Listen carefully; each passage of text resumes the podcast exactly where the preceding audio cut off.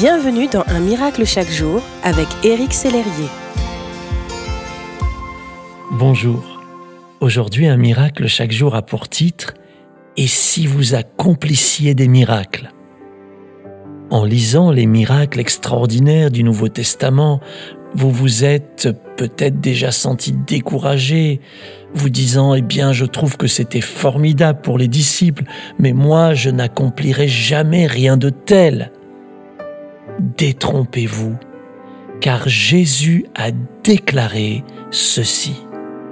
Voici les miracles qui accompagneront ceux qui auront cru. En mon nom, ils chasseront les démons. Ils parleront de nouvelles langues. Ils saisiront des serpents. S'ils boivent quelques breuvages mortels, il ne leur fera point de mal. Ils imposeront les mains aux malades et les malades seront guéris. Aussi improbable que cela puisse vous paraître, ces promesses d'hier sont encore valables aujourd'hui.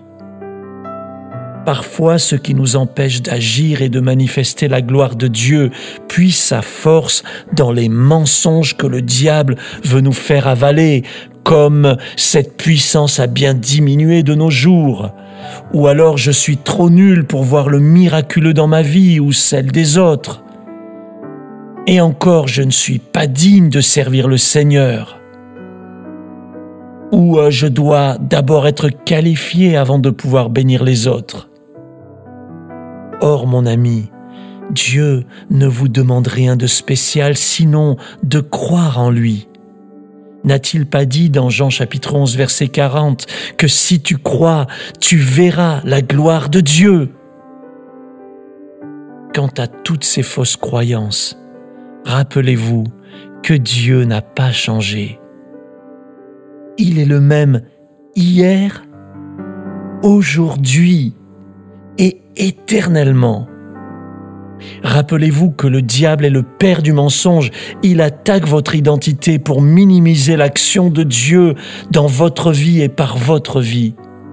Je vous invite alors à entreprendre ce travail sérieusement.